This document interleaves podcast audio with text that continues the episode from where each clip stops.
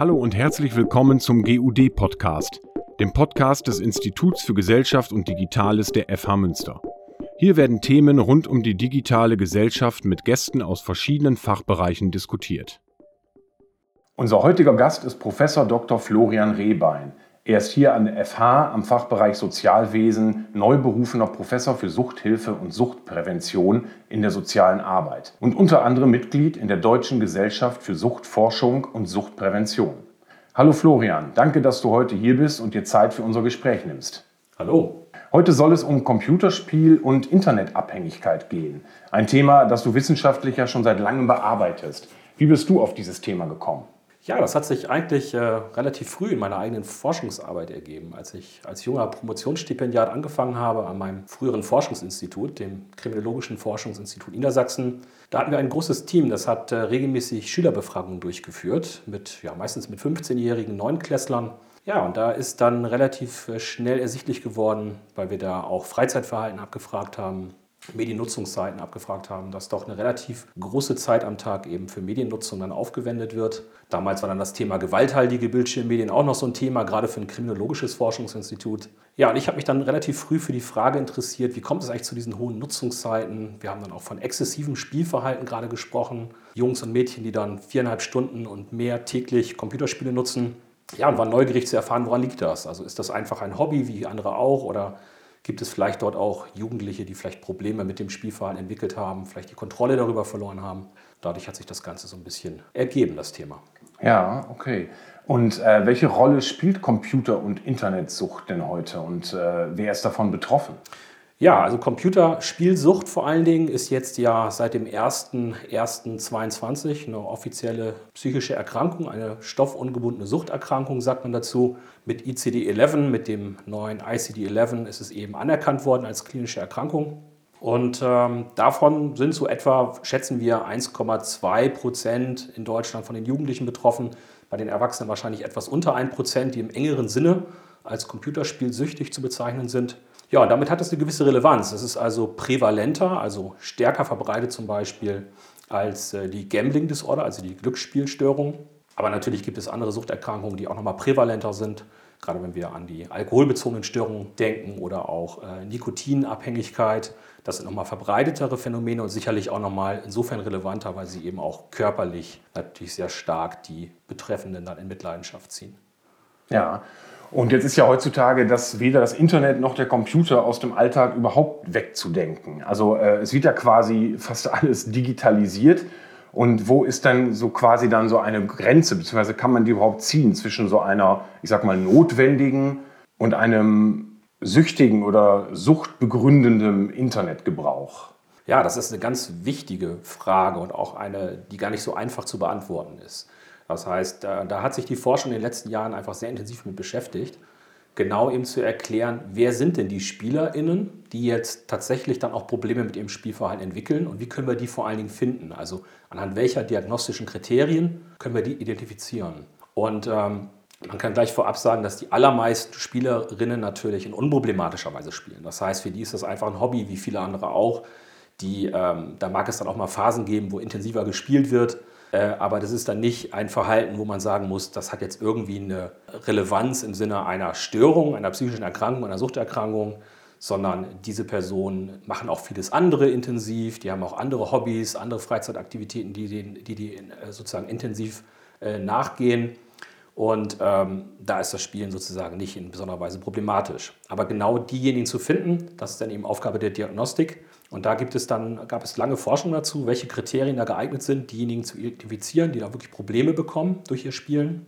Und das ist natürlich der Kern der Sache. Das heißt, wirklich dann auch psychosoziale negative Konsequenzen in Kauf zu nehmen und trotzdem eben weiter zu spielen. Also das Spielverhalten eben nicht mehr reduzieren zu können, die Kontrolle zu verlieren und dann äh, tatsächlich auch andere Dinge nicht mehr so stark zu machen, die früher noch bedeutsam waren und dann wirklich auch eine Beeinträchtigung zu erfahren aufgrund des Spielverhaltens. Das ist dann der Schlüssel anhand dessen man erkennen kann, hier ist ein Spielverhalten in problematischer Weise eben vorliegend.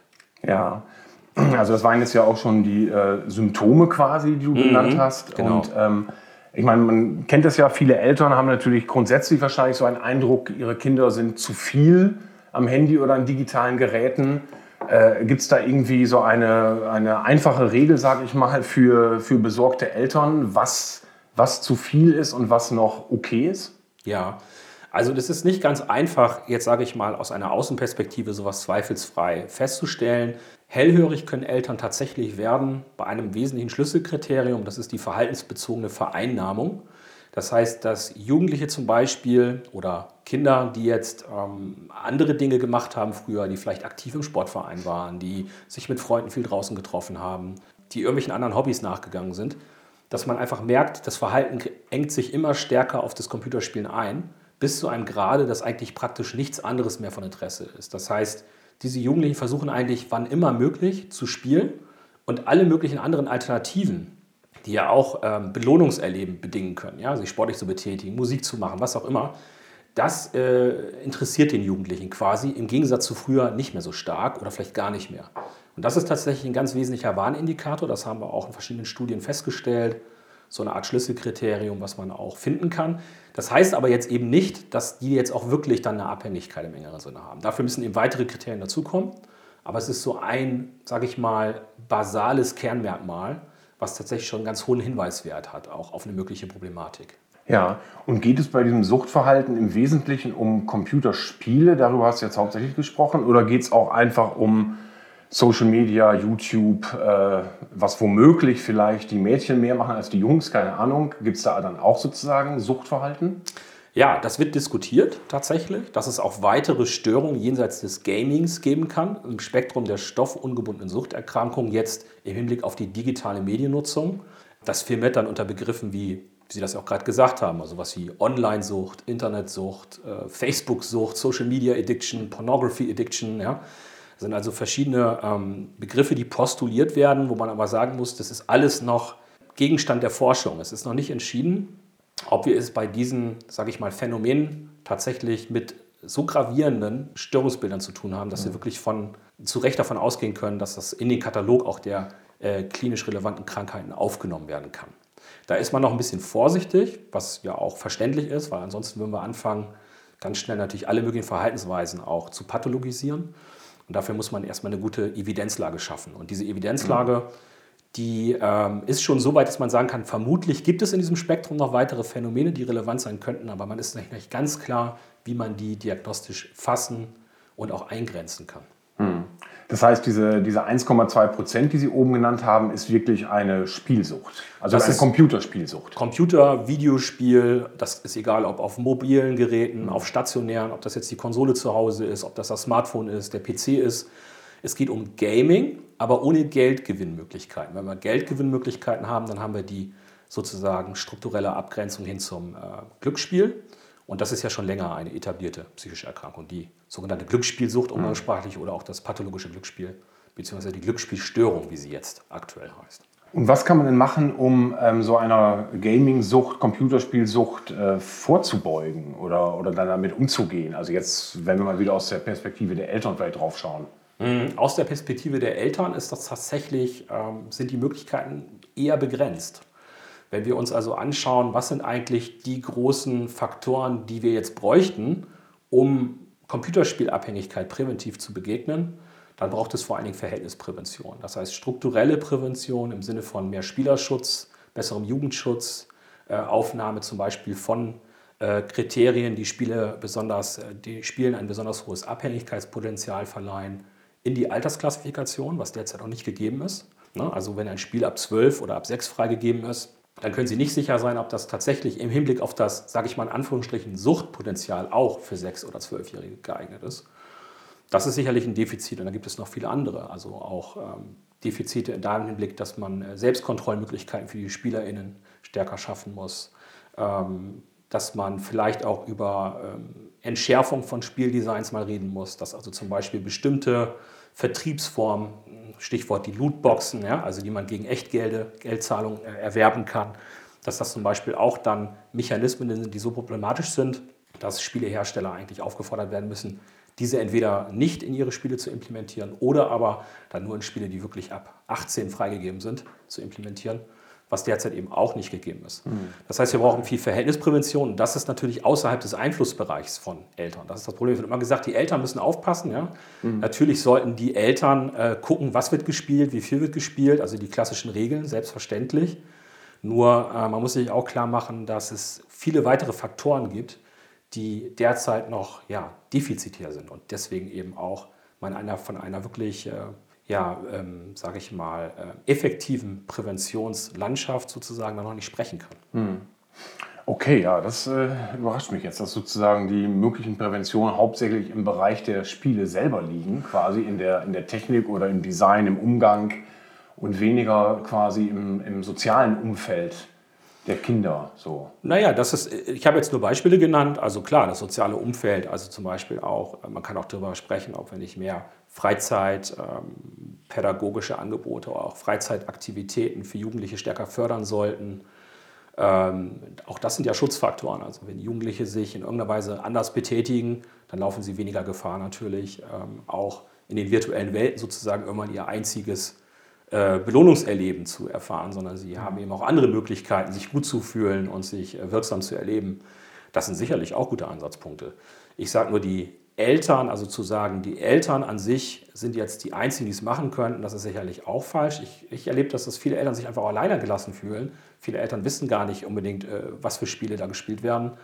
Und dann zu sagen, ja, dann setzt euch mit den Spielen auseinander und sprecht mit den Jugendlichen, ist sicherlich ein Ansatzpunkt, aber man sollte die schwarzen Peter auch nicht alleine den Eltern zuschieben, sondern natürlich ist auch die Industrie gefordert zum Beispiel und auch die Politik gefordert, äh, hier entsprechend äh, den Schutz zu verbessern für mhm. bestimmte vulnerable SpielerInnen.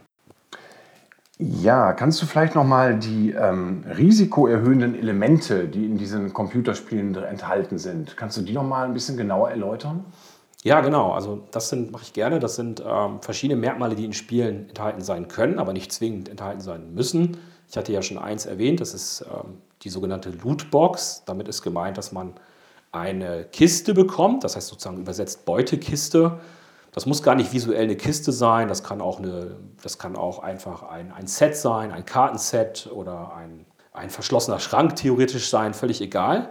Wichtig ist nur, ich kaufe etwas als Spieler, als Spielerin, bei dem ich nicht genau weiß, was drin enthalten ist. Das heißt, eine verschlossene Box und da sind jetzt irgendwelche virtuellen Belohnungen drin, meistens Ausrüstungsgegenstände oder äh, da können aber auch einfach äh, optische Mittel drin sein, irgendwelche Skins drin sein, die ich jetzt kaufe. Und ich weiß aber vorher nicht welche. Das ist das Entscheidende. Es hat also so einen leichten Glücksspielcharakter. Ich gebe also Geld aus und hoffe vielleicht auf ein bestimmtes begehrtes Item, das da drin sein kann, aber nicht drin zwingend drin ist. Ja? Und äh, das wurde in der Vergangenheit durchaus kritisch gesehen und äh, auch zu Recht, weil das eben sehr glücksspielähnlich ist. Also ein Geldeinsatz wird, wird sozusagen äh, ausgegeben mit der Hoffnung auf eine Gewinnmöglichkeit. Ähm, das ist zum Beispiel ein, ein problematisches Merkmal und es gibt natürlich noch viele weitere, die ähm, da zu beachten sind. Das sind jetzt nicht nur die Lootboxen, das können auch so Strukturen der sozialen Verpflichtung in Spielen sein, dass ich also sehr stark mit anderen kooperieren muss, um bestimmte Belohnungen im Spiel freischalten zu, freischalten zu können, erreichen zu können. Ähm, so dass dann sich daraus eben ergibt, zum Beispiel so etwas wie sozialer Druck, ja, dass ich dann auch regelmäßig dabei bin, dass ich regelmäßig meine Funktion in der Spielegruppe auch wahrnehmen muss und wenn ich jetzt zum Beispiel dann aber andere Dinge in meinem Leben gerade priorisiere, dann eben merke ich, ähm, ja, werde jetzt bestraft ja, durch meine soziale Gruppe, dass ich eben nicht wieder dabei bin. Das können also auch Mechanismen sein, die leicht risikoerhöhend wirken. Ganz wesentlich als Merkmal ist aber auf jeden Fall die Belohnungsstruktur in den Spielen. Also welche Belohnung kann ich überhaupt in einem Spiel bekommen? Und da hat sich gezeigt, dass je vielgestaltiger das Belohnungssystem so im Spiel ist, also je mehr verschiedene Belohnungen ich in einem Spiel bekommen kann, je komplexer dieses System ist von Belohnungen, die vielleicht sogar ineinander greifen, dass ich eine bestimmte Belohnung bekomme und dann noch eine Belohnung von einer, von einer anderen Belohnungsgruppe und dann wird eine dritte Belohnungsgruppe freigeschaltet, die wiederum darauf basiert. Ja? Je mehr ich solche Verschachtelungen habe und je mehr ich auch nicht vorhersehen kann, welche Belohnung ich bekomme und je mehr verschiedene Belohnungen ich in einem Spiel bekomme, desto stärker kann man davon ausgehen, ist das auch risikoerhöhend. Das wissen wir auch aus dem Glücksspielbereich. Je höher die Ereignisfrequenz von Belohnungen ist zum Beispiel, dass es geht in ganz ähnliche Richtung, dann wissen wir auch, dass die mhm. Glücksspielangebote dann eben risikobehafteter sind als Glücksspielangebote, bei denen eben eine geringere Ereignisfrequenz zum Beispiel vorherrscht. Ich kenne das auch von diesen von gewissen Spielen, diese Lootboxen, dass da so ein Zeitfaktor mit drin ist, dass man irgendwie jetzt am nächsten Tag nur die Chance hat, diese Box zu öffnen. Und dann kommen die Kinder halt an, ich muss jetzt unbedingt ans Handy, weil nur jetzt kann ich diese Box mhm. öffnen. Ja. Also das scheint auch ein beliebtes äh, Mittel zu sein. Genau, das ist ja so ein typischer ähm, Verkaufstrick aus der Psychologie der Überzeugung, ja, dass man also das Knappheitsprinzip irgendwie aufmacht und sagt, nur heute die einmalige Gelegenheit, das ist natürlich der älteste Trick der Welt. Ne? Das, der wird natürlich genauso von StaubsaugervertreterInnen wie auch von äh, Herstellern von, von Spielen, die nachträgliche Monetarisierungs-, also Bezahlstrukturen vorsehen, äh, angewendet. Und ähm, du meinst jetzt, weil du eben gesagt hast, die, äh, es ist dann eher so in der Struktur der Spiele, dass man jetzt, dass jetzt der Gesetzgeber quasi so ein Raster schaffen müsste und sagen muss, ja, wenn so und so viel Belohnung drin ist, dann ist es erst ab einem höheren Alter, dass man das spielen darf. Oder muss man Belohnungssysteme womöglich ganz verbieten? Oder was, was könnte überhaupt der Ansatz sein? Naja, also wie der Ansatz genau jetzt vom Gesetzgeber dann ähm, sozusagen ähm, aufgegriffen wird, das ist natürlich die große Frage.